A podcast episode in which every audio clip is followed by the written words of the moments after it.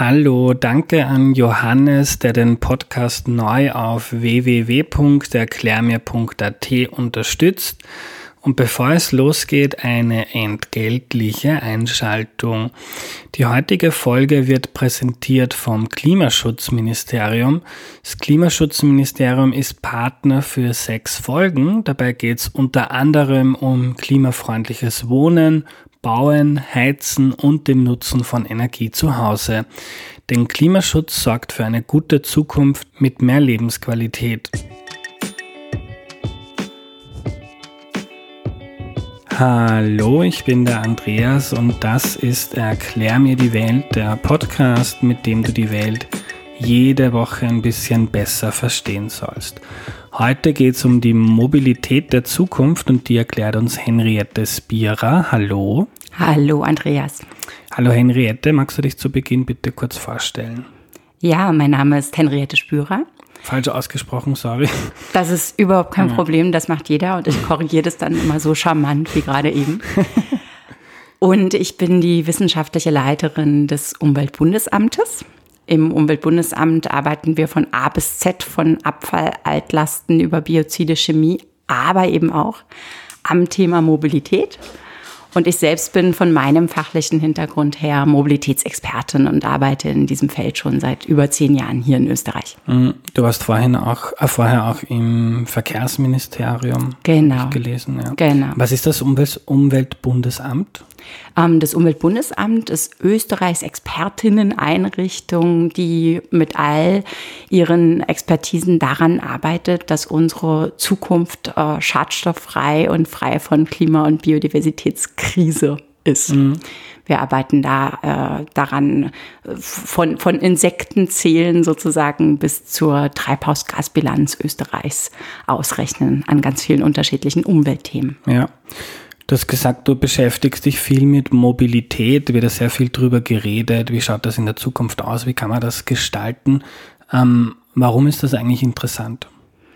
Das ist so ein wichtiges Thema, weil ich sage immer, wir haben in Österreich fast neun Millionen FußballexpertInnen. Mit Haustieren können sich auch neun Millionen Menschen total gut identifizieren. Und das dritte große Aufregerthema für viele, viele Menschen ähm, ist das Thema Mobilität. Und das ist einfach spannend, weil das unseren Lebensalltag total berührt und das macht einfach Spaß. Ja. Und äh, wie würde man Mobilität eigentlich definieren? Ist das dasselbe wie Verkehr von A nach B kommen oder? Na, spannend finde ich an, an dem Begriff Mobilität eigentlich, dass es eben nicht dasselbe ist wie Verkehr. Unter Verkehr stellen wir uns immer ganz viel Autos, Züge, Flugzeuge ähm, und all diese Dinge vor. Das ist sehr technisch. Und bei Mobilität geht es ja fast eher darum, ähm, um das, was in unserem Kopf steckt und auch in unseren Herzen. Also unseren Horizont erweitern, natürlich auch von A nach B kommen, aber von A nach B kommen ist nur ein Teil davon und der ist gar nicht so sehr technisch. Mhm. Ähm, bevor wir zum Status quo kommen und was daran vielleicht ein Problem ist und wie man davon, wie man das vielleicht besser machen könnte, würde ich gerne mit dir in die Zukunft blicken. Ähm, Österreich möchte ja bis zum Jahr 2040 klimaneutral werden. Ähm, da braucht es auch die Mobilität. Ähm, und jetzt blicken wir mal 20 oder 30 Jahre in die Zukunft. Ähm, Gibt es natürlich viele Szenarien, wie sich das entwickeln kann. Aber, aber wie wird denn so eine Mobilität äh, in 20, 30 Jahren ausschauen, die du gut fändest und die du auch gesellschaftlich, volkswirtschaftlich, ökologisch sinnvoll findest? Da gibt es die, was ich gut fände, Antwort und die mhm. technische Antwort. ja. Und ich finde, es ist ganz wichtig, ähm, mit dieser was wir uns vorstellen können, was gut ist, Antwort auch wirklich anzufangen. Ähm, weil im Kern bei diesen ganzen technischen Fragen, Klimaneutralität 2040 hin oder her, im Kern geht es doch eigentlich um das gute Leben. Im Kern geht es darum, ähm, dass wir in dem, wie wir wohnen, wie wir arbeiten, wie wir vom Wohnen zum Arbeiten kommen, uns wohlfühlen und das Spaß macht. Ähm, insofern ist meine Vorstellung von einer guten Mobilität 2040 wirklich eine, wo wir eine größere Vielfalt haben Also wo wir uns gar nicht so sehr selbst definieren als ich bin Autofahrer oder ich bin Öffi-Nutzer oder ich bin Radfahrer, sondern wo wir einfach ähm, das nutzen, und zwar bewusst nutzen, nicht unbedingt besitzen, was uns zu dem Zeitpunkt, wo wir es brauchen, sinnvoll erscheint. Mhm. Nutzen statt besitzen ist, glaube ich, ein ganz wichtiger Aspekt von dieser Mobilitätszukunft, die ich mir vorstelle. Ein anderer wichtiger Aspekt davon, wie ich mir das vorstelle, ist auch, dass wir den Raum anders aufteilen.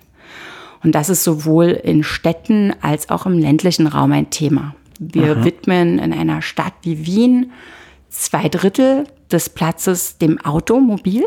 Also wir haben eine wirkliche Autokultur. Und in vielen Dörfern und kleineren Städten ist es eigentlich auch so. Also es gibt den klassischen Dorfplatz, der auch wirklich einfach ein Parkplatz ist. Mhm.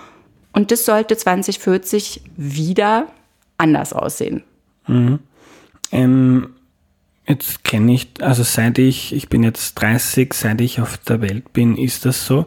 Ich kann es mir gar nicht anders vorstellen. Wie, wie könnte das denn anders sein? Was würde man denn mit dem Platz machen, wenn da nicht Straßen, Autos oder Parkplätze wären?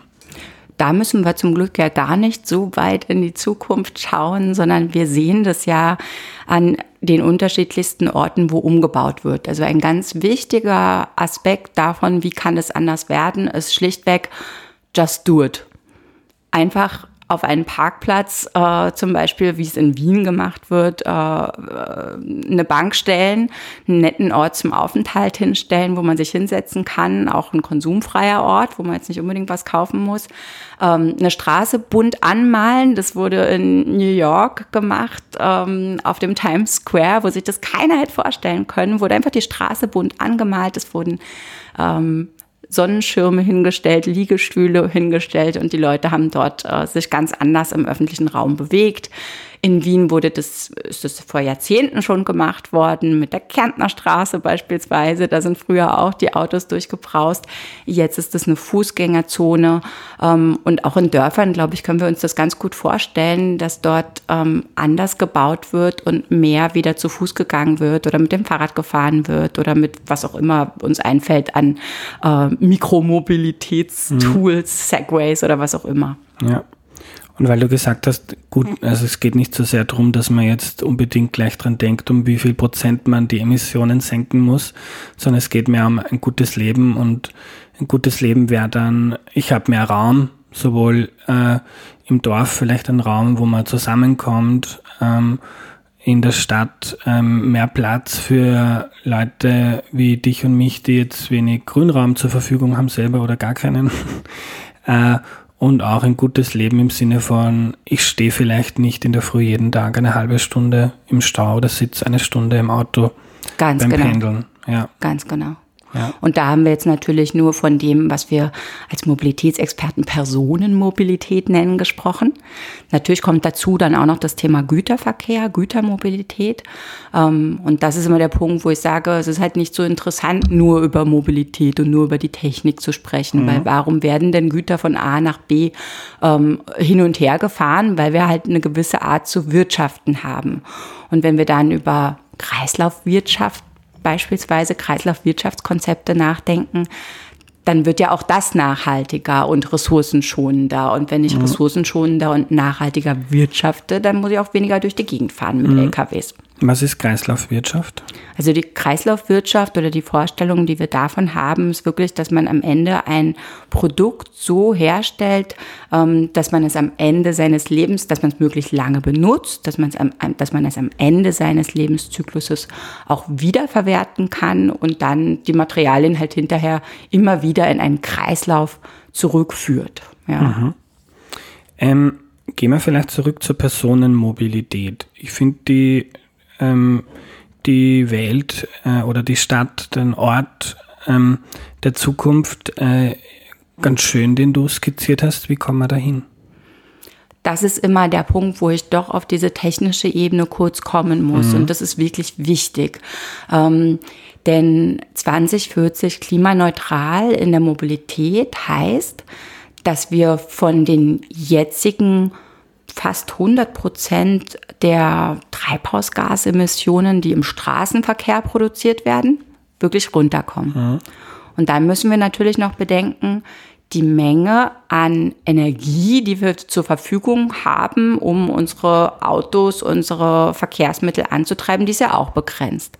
Das heißt, um dort wirklich 2040 Klimaneutralität hinzukommen, müssen wir raus aus den Fossilen im Verkehrssektor und müssen tatsächlich, ähm, wir haben uns das in einer Studie für, für den Klima- und Energiefonds kürzlich angeschaut, da stehen dann aus dieser technischen Perspektive wirklich Daten dahinter. 2027 dürften eigentlich keine Pkw mehr neu zugelassen werden, keine fossilbetriebenen. 2030 keine leichten Nutzfahrzeuge, auch schwere Nutzfahrzeuge, Busse und so weiter. Das muss alles peu à mhm. peu raus aus den Fossilen. Weil, wenn 2040 keine Emissionen mehr da sein sollen und jemand 2030 sich einen neuen Benziner kauft, den er dann nicht äh, 2035 schon verschrottet, sondern der ist ja dann auf der Straße. Ganz genau, mhm. ganz genau. Und wir müssen auch sozusagen aus diesem Altbestand daraus. So, und dann ist natürlich die viel spannendere Frage, und das war die, die du eigentlich gestellt hast, nur brauchen wir dieses technische Bild im Hintergrund. Wie kommen wir dahin? Ähm, und ich habe gesehen, Andreas, dass du ja vorher auf Twitter gefragt hast, was was glauben die, was solltest du mich fragen? Ähm, und ich habe auch ein bisschen rumgefragt vorher.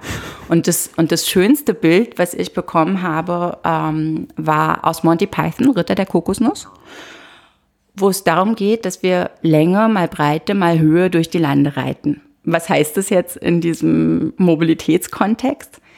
Länge heißt, dass wir tatsächlich einen Plan haben für die nächsten 10 bis 15 Jahre. Welche Schritte müssen wir gehen, um dahin zu kommen? Schritt eins: Plan machen, Spielregeln ändern.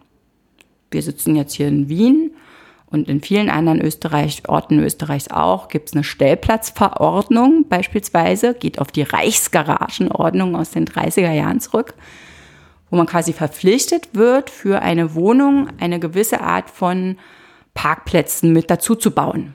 So eine Verpflichtung, das ist eine klassische Spielregel, die muss sich ändern. Monty Python Länge Plan machen. Breite bedeutet, dass wir die Verantwortung dafür und dieses Tun nicht nur an einer Stelle verankern. Also nicht nur sagen, die, die Politik muss das jetzt tun und entscheiden oder die Verwaltung oder der Bürgermeister oder was auch immer, sondern die Wirtschaft, die Zivilgesellschaft, die Politik, die Verwaltung, wir alle. Ja, es geht darum, dass wir ja alle was tun und ein bisschen aus unserer Komfortzone mhm. herauskommen. Und die Höhe, um jetzt mit dem Monty Python Bild mit dem Ritter der Kokosnuss auch wieder aufzuhören, aber ich finde das ein schönes Bild. Die Höhe ist einfach die Ambition.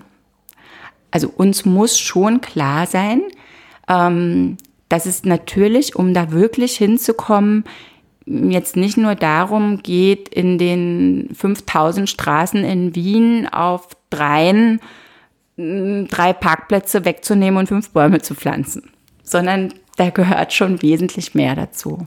Und diese Ambition, was ja wirklich was, was Schönes ist, also wir, wir sind ja als Menschen eigentlich äh, dafür ausgerichtet, dass wir gern träumen und Dinge mhm. erreichen die auch als was Positives hinzustellen und raus aus diesem Kampfmodus zu kommen, in dem wir in der Mobilität total gerne sind, mhm.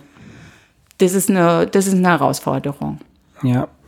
Ähm, warum ist das eigentlich? Hast du eine Erklärung dafür, warum das so emotionalisierend ist? Mir geht das selber manchmal so als Radfahrer. Mir gehen die Autos äh, die mich überholen, so sehr am Zager, wie man so schön sagt. Ähm, ich fahre aber manchmal auch mit dem Auto, da nervt mich oft der Radlfahrer, der da langsam vor mir fährt. also man ist da sehr schnell in so einer Identitätsgeschichte drin. Ähm, hast du eine Erklärung dafür, warum regt uns das so auf, wie wir unsere Mobilität gestalten? Wir leben tatsächlich in einem in der Forschung nennen wir das Regime, ja, Car-Regime, eine Autokultur. Ähm, und das seit Jahrzehnten. Und wir glauben ja, wir nehmen ja jetzt, jetzt sozusagen diesen Zustand wahr und glauben, das ist halt so und wir haben das menschengemachte Recht. Und das ist, glaube ich, wirklich so diese Überzeugung, die uns da treibt, ja. Als Autofahrer bin ich auf der Straße und habe das Recht, hier zu fahren. Und dann fährt vor mir der depperte Radfahrer, da ist überhaupt kein Radweg und der stört mich jetzt. Und andersrum genauso. Und das kommt aber wirklich aus dieser tiefen Verwurzelung ähm, weil diese ganze Debatte dreht sich ja doch sehr viel ums Auto. Ja? Kommt schon aus der tiefen Verwurzelung des Automobils in unserer Kultur. Nicht nur in dem, wie wir uns bewegen, sondern auch, wie viele Arbeitsplätze in der Gesellschaft dranhängen, wie viele Unternehmen da dranhängen ähm, und so weiter. Und aus dieser Kultur und vor allem eben auch Kampfkultur, die wirklich eine Identitätsfrage ist. Wir identifizieren uns als. Radfahrer oder Autofahrer. Ähm, das müssen wir, und ich, ich sage mal gar nicht, wir müssen das entemotionalisieren, das glaube ich nämlich nicht. Ich glaube, dass uns nur eine positive Emotion rausbringt in eine bessere Zukunft. Also entemotionalisieren ist der falsche Weg, das funktioniert nicht. Ähm, aber wir müssen es halt kanalisieren in eine Richtung, wo sich die Leute nicht ständig die Köpfe einschlagen. Und das haben wir aber ja in vielen gesellschaftlichen Bereichen, die Herausforderung. Mhm. Und hast du eine Idee oder einen Vorschlag, was da erste Schritte sind auf diesem Weg. Du hast am Anfang gesagt, Vielfalt braucht's. Also man ist nicht nur der Radfahrer, sondern man ist auch der Öffi-Fahrer, die Öffi-Fahrerin. Da manchmal braucht man Auto, manchmal einen kleinen Lieferbus. Unbedingt, das ist, das, ist das Allerwichtigste, experimentieren und ausprobieren. Ganz, ganz wichtig. Und das ist toll, dass wir in Österreich ähm, seit vielen Jahren sowohl im, im Rahmen von Forschungsprojekten, im Rahmen von beispielsweise auch urbanen Mobilitätslaboren, so, so etwas gibt es auch. Ähm, es gibt es auch im ländlichen Raum solche Mobilitätsregionen, wo man das einfach tut, wo einfach die Straße umgebaut wird, wo unterschiedliche Menschen zusammenkommen, äh, wo Pläne gemeinsam gemacht werden und wo halt einfach das gemacht werden, wo ich glaube, das ist absolut unabdingbar und das ist überhaupt nichts, was man verordnen kann, ähm, wo auf lokaler Ebene Menschen zusammenkommen und an ganz konkreten Dingen arbeiten. Da mhm. gibt es eine Kreuzung, da haben wir viele Unfälle, wie können wir die umgestalten? Und dann schauen, dass diese Menschen, und solche Projekte haben wir auch als Umweltbundesamt, ähm, im Donauraum zum Beispiel zur Entwicklung von Radwegeplänen, dass die Menschen dann auch wieder miteinander sprechen, dass man so eine Vorbildwirkung hat. Die Bürgermeisterin, die gute Erfahrung mit dem Umbau einer Straße und mit dem Prozess dahin, weil da gibt es ja dann unterschiedliche Stimmen und viel Streit und viel Diskussion, die Bürgermeisterin, die gute Erfahrungen damit gemacht hat, die erzählt es dann halt zehn anderen Bürgermeisterinnen und die fangen auch an. Ja. Mhm. Einfach machen und auf dem aufbauen, was wir jetzt schon haben. Wir haben viel. Nur Monty Python wieder reinholen mit der Höhe, die Ambitionen jetzt natürlich extrem steigern und massiv skalieren. Mhm. Also mehr davon tun. Mhm. Wenn das funktioniert, welche Rolle spielt das Auto denn 2040, 50 in der Stadt und am Land? Ähm, in der Stadt ähm, sicher eine sehr viel untergeordnetere als jetzt. Also, dass wir zwei Drittel ähm, des Raums in Wien dem Automobil wie jetzt zur Verfügung stellen, das ist dann hoffentlich vorbei, zumal ich glaube, du hattest das vorher ja schon angesprochen, ähm, ist ja nicht so ist, dass wir hier irgendwie super mit 50 km/h die ganze Zeit äh, durch die Stadt cruisen, sondern wir stehen ja im Stau die ganze Zeit. Das ich ist ja furchtbar nervig.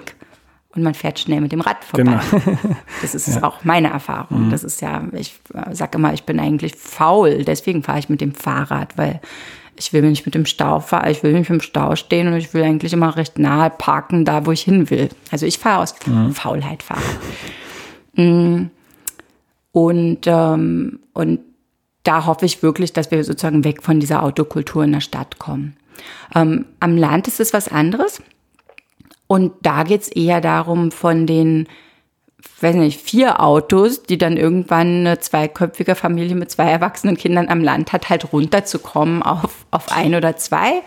Und selbst da aber, ich finde immer auch darauf hin, wichtig hinzuweisen, dass wir nicht über totale Zukunftsmusik reden. Auch da gibt es in Österreich seit vielen Jahren schon ganz tolle E-Car-Sharing-Projekte in Gemeinden, mhm. ähm, wo auch ältere Menschen dann noch eine super sinnvolle Aufgabe haben, indem sie andere zum Einkaufen fahren. Ähm, auch einfach just do it sozusagen. Das Auto mhm. wird weiter eine wichtige Rolle spielen, anders angetrieben und es wird aber vielleicht nicht mehr diesen, diesen, diesen, diesen Platz in unserem Herzen haben und mhm. in unserer Identität haben, den es jetzt ja. hat. Und selbst wenn, ist es auch cool. Aber ja. Ja. Ähm, noch zum Land. Ich bin am Land aufgewachsen. Ähm, ohne Auto ist man total aufgeschmissen. ähm, wo, wenn jetzt da Elektroautos rumfahren, die Straßen sind eh auch schon da. äh, äh, wo ist das Problem, wenn jetzt eine, in einer Familie jeder ein Auto hat, was einfach praktisch ist? Ja, das ist immer ein bisschen der, ähm, der Fehler, den man fast macht, was wir auch beobachten, teilweise in Studien, dass dann Leute, wenn sie Elektroautos haben, sagen, naja, können wir auch die ganze Zeit rumfahren. Ähm, ist ja kein Problem, weil wir fahren ja elektrisch. Mit erneuerbarer Energie betrieben ist ein Elektroauto über den gesamten Lebenszyklus. Auch solche Studien machen wir natürlich als Umweltbundesamt, haben kürzlich unsere letzte Ökobilanz auch vorgestellt. Ähm, verbraucht ein Elektroauto natürlich nur ein Drittel der Treibhausgasemissionen von fossil betriebenen Autos, aber halt immer noch ein Drittel. Also mhm. wir sollten Warum? schon. Wegen der Herstellung? Die Herstellung mhm. spielt eine ähm, spielt eine Rolle ähm, und natürlich auch ähm, auch die Energie muss ja irgendwie hergestellt werden. Also das, das Auto selber in der Herstellung, auch die Batterien und so weiter und die Energie ja auch. Mhm. Und aber irgendwann, wenn die ganze Welt hoffentlich klimaneutral ist, dann sind auch die Batterien, die ganze Stahl, was man braucht, ist ja hoffentlich dann auch klimaneutral. Und hoffentlich gibt es super viele Windräder und Photovoltaik, die uns unsere Batterien anfüllen. Das ist, das ist der Traum. Die technische Antwort darauf ist dann mhm. trotzdem, um da hinzukommen, um in diese Welt zu kommen, müssen wir auf jeden Fall den Energieverbrauch halbieren.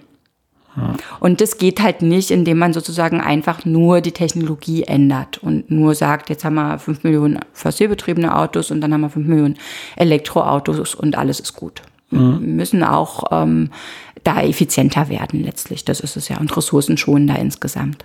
Ja. Und äh, am Land hast du jetzt angesprochen, wäre so eine Antwort, ähm, auch was du vorher gesagt hast, nicht mehr unbedingt besitzen und das Auto ist ein Teil meiner Identität, sondern manchmal brauche ich ein Auto und dann ist es irgendwie einfach, mal schnell eines zu beschaffen, um jetzt in die nächste Stadt zu fahren, um einzukaufen oder was auch immer zu machen.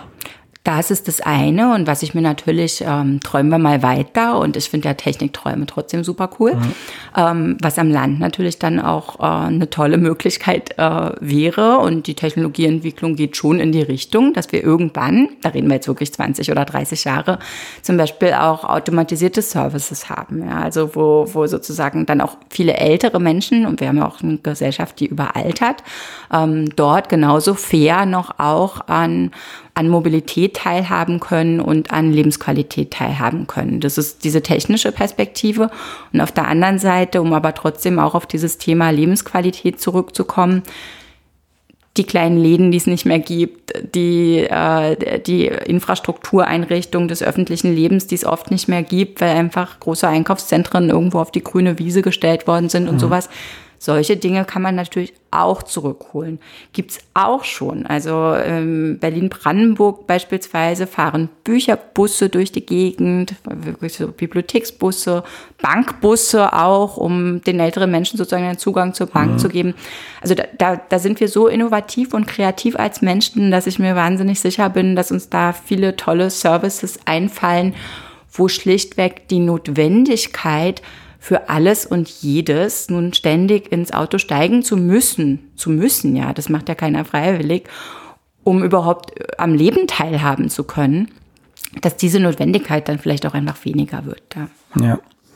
Ähm, wie siehst du diese, die Entwicklung? Ich habe einerseits das Gefühl, so Klimawandel, Umwelt ist immer mehr Menschen ein Anliegen, sieht man auch in Befragungen, dass das so ist. Ähm, gleichzeitig, wenn ich mal anschaue, jetzt gibt es äh, auch bei mir zu Hause am, am, am Land, ähm, der nächste riesige Supermarkt außerhalb äh, vom Ort und drinnen im Ort ist irgendwie, sperrt das nächste Kaffeehaus zu. Ähm, ist das schon, hat das schon begonnen, äh, sich in die richtige äh, Richtung zu entwickeln oder sind wir da ganz am Anfang? Du stellst da eine ziemlich wichtige Frage aus meiner Sicht.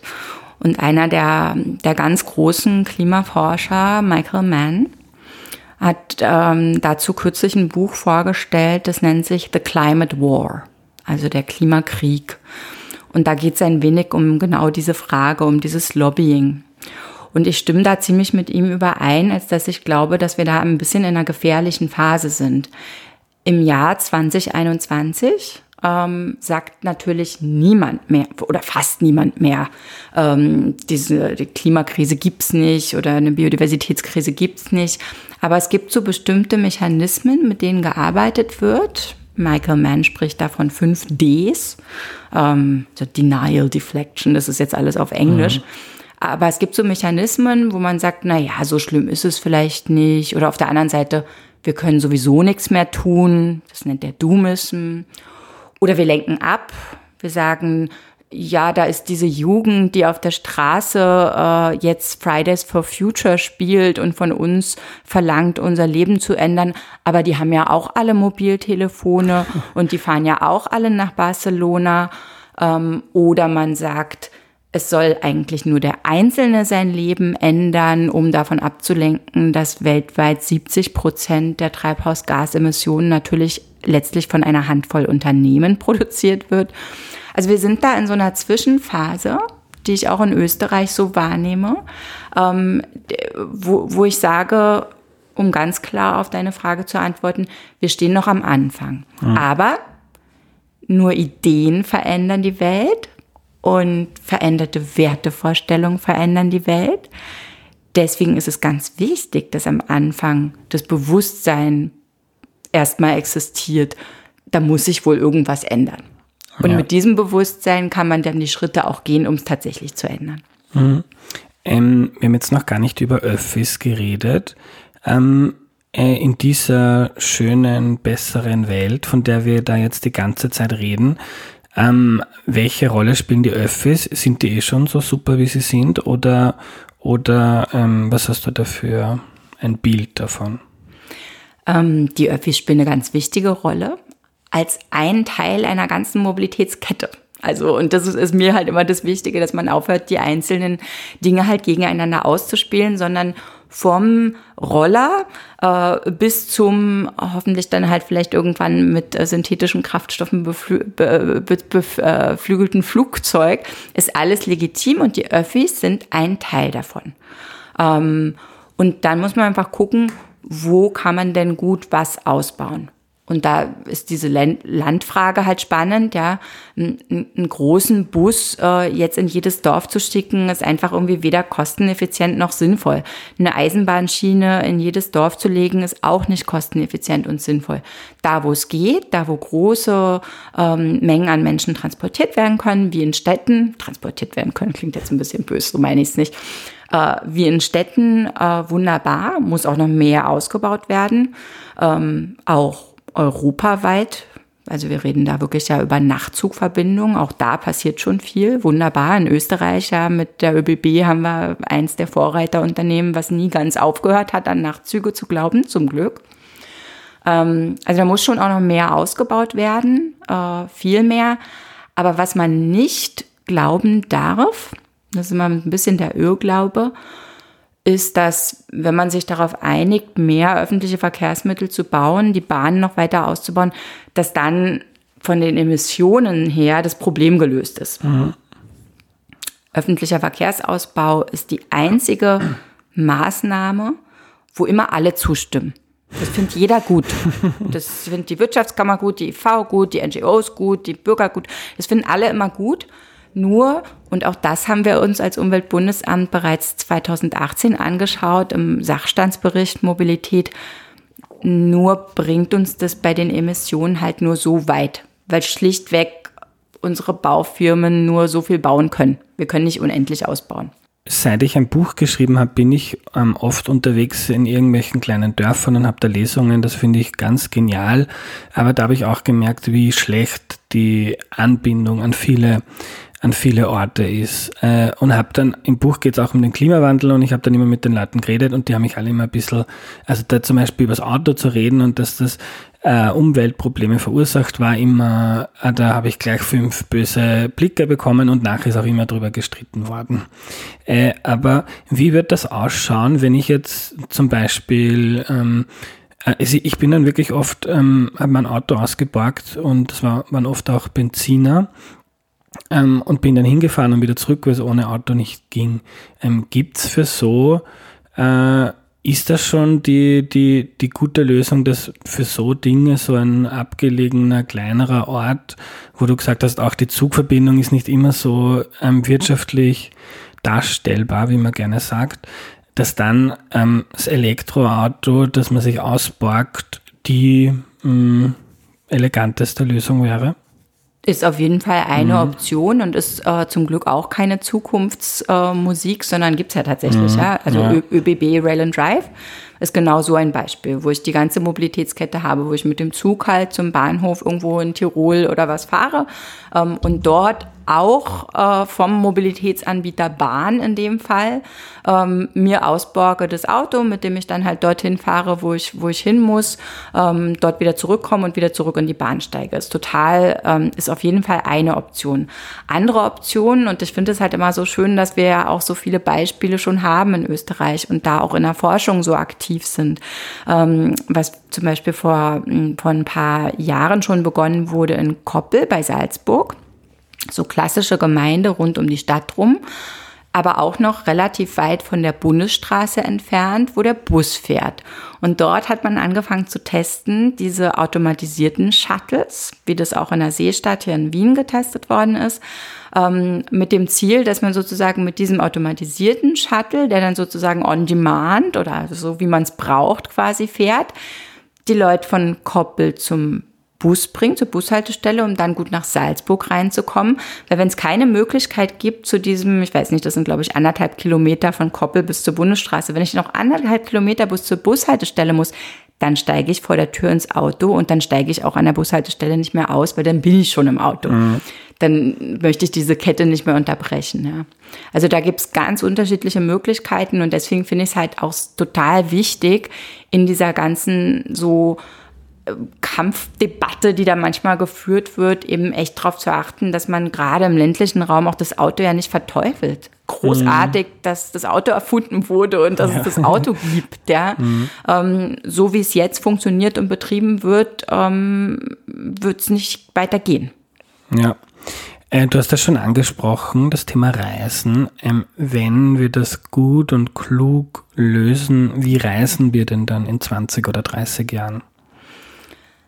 Wir reisen, wenn wir in Europa, und wir sind jetzt hier in Europa, deswegen darf ich ja Europa als Beispiel nehmen, wenn wir in Europa unterwegs sind, reisen wir jedenfalls wieder sehr viel mehr mit dem Zug.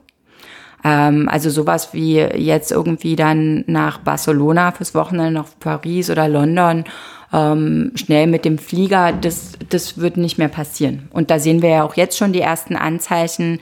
Ähm, in, in Frankreich wurden jetzt kürzlich ja solche Kurzstreckenflüge nach einer großen Bürgerinnenversammlung, also das war jetzt kein Top-Down-Vorschlag, sondern das haben Bürgerinnen in einem Klimarat äh, so beschlossen wurden solche Kurzstreckenflüge tatsächlich jetzt sogar verboten. Ja. Also das, das glaube ich, das wird in Europa wesentlich mehr der Fall sein, dass wir wieder mit der Bahn fahren. Ähm, mit dem Auto werden wir auch unterwegs sein. Just do it. Und ich habe vorher schon erwähnt, ich habe ja vorher ein bisschen rumgefragt, auch bei mir im Umweltbundesamt. Und eine Kollegin hat erzählt, es, sie war es so leid mit ihrem Freund, dass immer alle gesagt haben, mit so einem E-Auto auch unterwegs zu sein, das geht niemals. Sie haben es einfach ausprobiert und sind in den Urlaub mal mit einem E-Auto gefahren von Vorarlberg über einen Pass sogar und äh, dann mit dem Bergabfahren hat es sich auch wieder aufgeladen. Also das funktioniert jetzt auch schon. Ähm, und wenn es uns irgendwo weiterhin treibt, obwohl ich schon auch sagen muss, das, das ist schon so ein bisschen immer so eine reiche Leute-Debatte, die wir führen, nämlich auch im weltweiten Kontext. Ne? Wie viel Prozent der Leute, nicht nur in Österreich ist es, da ist es nur ein kleiner Prozentsatz und vor allen Dingen aber auch weltweit, ist denn überhaupt schon mal ein Auto gestiegen und unterhält sich darüber, ob sehr... Flieger meinst du, oder? Oder entschuldige bitte, ja. natürlich ein Flieger. In Flieger mhm. gestiegen äh, und unterhält sich darüber, äh, wie cool der letzte Urlaub auf Bali war oder so. Ja, Also das ist ja eine totale Luxusdebatte, die wir führen. Und ja, auch in dieser Luxusdebatte sollten wir uns wahrscheinlich ein bisschen genauer darüber nachdenken, na, wie machen wir denn das? Ist es vielleicht auch toller in einer allgemeinen Entschleunigung, die ja total dringend notwendig ist, auch für uns selber, sich ein halbes Jahr zu nehmen und, und selbst nach Indien mit dem Zug zu fahren? Mhm. Äh, du hast es trotzdem schon angesprochen, äh, äh, synthetische Kraftstoffe, weil auch wenn man das Fliegen ähm, deutlich reduziert, äh, ab und zu wird irgendjemand mal in einen Flieger steigen müssen. Ähm, in einer emissionsfreien Welt sind da so synthetische Kraftstoffe ein äh, Vorschlag, der auch schon praktisch äh, funktioniert, noch recht teuer ist. Kannst du uns darüber äh, kurz was erzählen? Wie funktioniert das? Also was wir jetzt ja haben im Flugverkehr und im Flugverkehr genauso wie in allen anderen ähm, fossilbetriebenen Welten ist ja, dass wir dort Kerosin nutzen. Ähm, und die Idee ist, und daran wird tatsächlich auch schon viel geforscht, und das ist gut so, ähm, dass man Kraftstoffe halt auch auf Basis von erneuerbarer Energie herstellt ähm, und die dann quasi einsetzt, ähm, weil beispielsweise im Flugverkehr zwar EasyJet war das vor ein paar Jahren tatsächlich auch schon mal ein elektrisch betriebenes Flugzeug ausprobiert hat, aber es da doch einfach technische Schwierigkeiten gibt mhm. mit der Größe der Batterie, mit der Batteriespeicherfähigkeit und so weiter. Und die Idee ist dann, dass man synthetisch Kraftstoffe herstellt, auch, auch aus erneuerbaren Energien gewonnen ähm, und damit natürlich dann auch im Flugzeug unterwegs sein kann. Das wird tatsächlich noch eine Weile dauern. Also da reden wir wirklich von 20, 30 Jahren. Aber ich freue mich da schon drauf, weil ja, ich würde auch gern mal zwei, drei Wochen nach Amerika kommen. Ja, und du hast ja, ähm, habe ich in einem anderen Podcast von, ich glaube, Ökostrom hat zu einem Podcast hast, äh, du hast dort erzählt, dass du nicht mehr fliegst. Genau, privat äh, jedenfalls nicht. Mhm. Ähm, und äh, beruflich, gut, äh, Andreas, wir unterhalten uns hier gerade in der Pandemie, also wir sitzen sowieso alle noch im Homeoffice. Ähm, beruflich hat sich jetzt äh, einfach auch nicht mehr ergeben. Ich habe sehr darauf geachtet und ich hoffe sehr und ich glaube daran auch, dass es auch ein Überbleibsel dieser, dieser blöden Pandemiezeit sein wird, dass auch die beruflichen Reisen, auch die klassischen Kurztrips irgendwo oder man arbeitet ja auch viel in internationalen verteilten Projekten mit Kunden und so, dass sich davon auch einiges ins Virtuelle verlagern wird, nicht alles. Ähm, und dass dadurch trotzdem weniger, weniger geflogen wird, dann mhm. auch im beruflichen Kontext. Ja. Ähm, ich würde zum Ende gerne noch eine neue Tür aufmachen. In Deutschland gibt es seit einiger Zeit so eine auch extrem emotionale, hitzige Debatte über das Einfamilienhaus, die teilweise sehr absurd geführt wird. Ähm, aber ich finde es ganz spannend, weil du hast auch schon gesagt, das Auto ist so ein Identitätsmarker äh, und auch das Einfamilienhaus, gegen das ja grundsätzlich nichts spricht, ist ja was Nettes. Aber du hast auch gesagt, Raum muss anders genutzt werden und wenn jeder sich ein Haus ähm, wohin baut, dann geht irgendwann der Platz aus. Gibt auch äh, viele Umweltprobleme, Insektensterben. Ähm, äh, der Umwelt geht es nicht gut. Also ist eine Debatte, die man führen muss, die eigentlich eh noch nicht geführt wird, auch in Österreich nicht.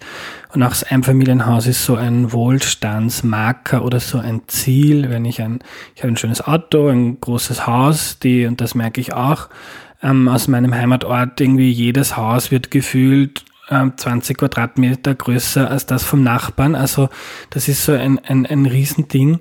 Ähm, und das sind lauter Debatten, die wir führen müssen in den nächsten Jahren oder eigentlich seit 20 Jahren. Und äh, wie, wie, wie reden wir über diese, du hast schon einerseits sehr schön skizziert, dass man nicht immer nur über, das ist ein Problem, das ist ein Problem, das ist ein Problem, sondern wie könnte es denn anders ausschauen und was wäre denn schön an dieser anderen Welt und vielleicht wäre es sogar netter. Ähm, einerseits so auch vom, besseren, guten Leben reden, eine Vision haben. Also sonst Ratschläge, wie man diese Debatten führt, von politischer Seite, aber auch jetzt selber, ähm, entweder in meinem Podcast oder wenn man wo in einer Bar oder im Wirtshaus mit Freunden, Familie sitzt. Wie führt man diese Debatten, ohne dass man ähm, die Leute zu schnell triggert und dann die Debatte verloren ist und dann ja hat jeder seine Meinung und das ist funktioniert nicht.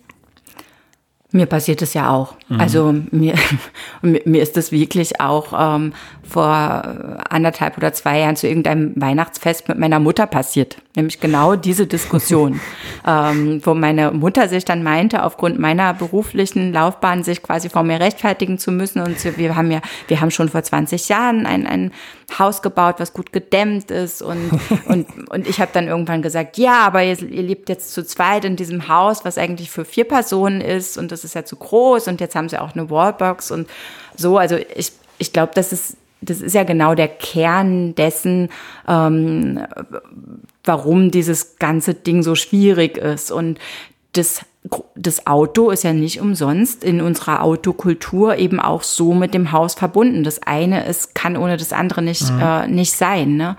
Und ich glaube, dass es extrem wichtig ist, da rauszukommen. Und den Fehler mache ich selber auch. Also ich glaube, das ist echt wirklich schwierig rauszukommen aus, aus so einer Fingerzeiggeschichte, weil natürlich möchte man ja demjenigen, mit dem man gerade spricht, genau zeigen, worum geht's denn eigentlich. Und dann geht man aber sofort auf dieses dein Haus, dein Auto, dein und du, du verbaust mir meine Zukunft oder so. Ähm, da, da, da müssen wir, glaube ich, ein bisschen darauf vertrauen, ähm, dass dieses Bild von was ist das gute Leben, das ist schon so ein bisschen so ein Boomer-Bild. Ne? Ähm, und das ändert sich ja auch. Also wir, wenn ich jetzt also 20-Jährige frage gerade, dann ähm, ist es natürlich auch trotzdem noch in Teilen ein Bild, weil es einfach ja vorgelebt wird. Mhm. Es gibt mhm. unglaublich viel Werbung dazu auch über das schöne große Haus und das schöne gute Leben.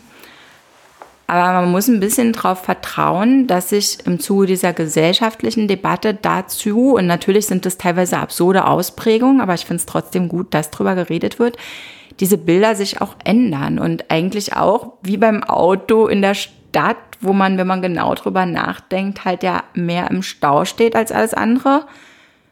Auch beim, beim Haus am Land irgendwo sich denkt, naja, wenn das immer größer wird, dann, dann muss ich auch immer mehr sauber machen, jetzt mal beispielsweise. Mhm. Und das ist ja auch eine Belastung, ja. Also das belastet irgendwo. Aber du stellst dir die Kernfrage und du merkst dich eier ein bisschen rum, mhm. weil das eigentlich eine Geschichte ist, die uns genau beschäftigen wird, weil es die Antwort auf die Frage, wie sieht das gute Leben aus, dann halt einfach eine andere ist, als es jetzt ist.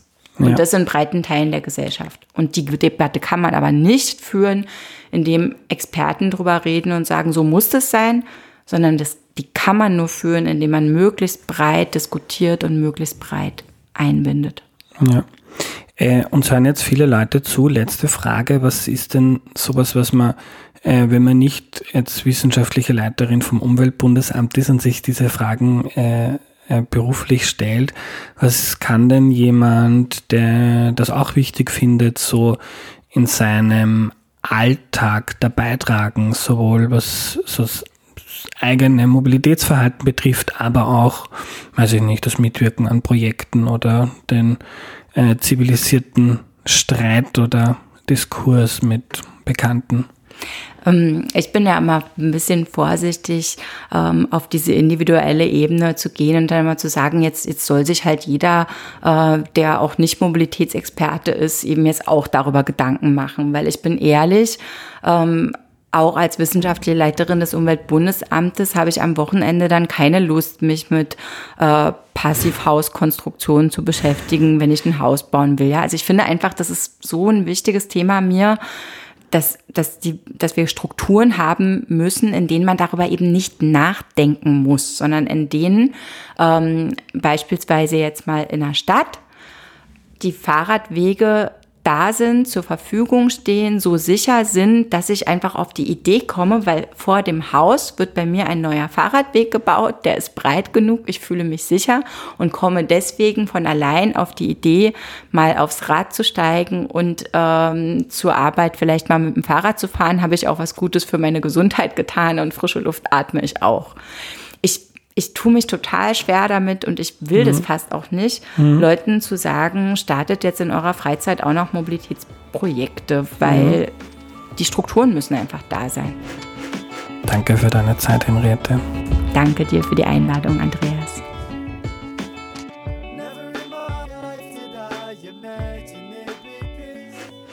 Die Zusammenfassung wird heute gesponsert von Blinkist. Ich fasse hier in Kürze zusammen, was ich gelernt habe.